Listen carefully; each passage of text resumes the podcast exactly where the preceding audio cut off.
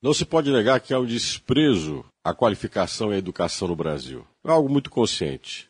Não é que as pessoas façam e expressam isso abertamente.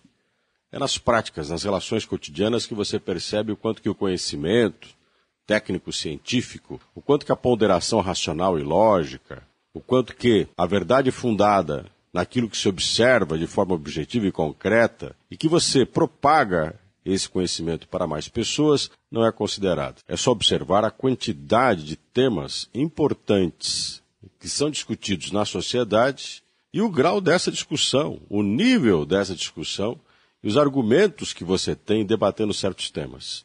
Nós precisamos apostar na educação como possibilidade alternativa única que nós temos para melhorar as nossas relações, seja aonde for seja no ambiente pessoal, seja no ambiente profissional. As empresas perdem constantemente, em média, mais de 30% de sua riqueza por ignorância, por não ter dentro da empresa, das pessoas que produzem dentro do ambiente corporativo, conhecimento ou sobre o que é feito, processo produtivo, posicionamento da empresa no mercado ou capacidade de juntas estas pessoas produzirem saídas e soluções. Não é à toa que tem algumas vagas no mercado de trabalho que são dificilmente preenchidas. A gente não forma pessoas, a gente deforma pessoas. Se queremos soluções para o problema, temos que construir pessoas capazes de resolvê-lo. Para resolver um problema, entendê-lo. A educação é a nossa saída e para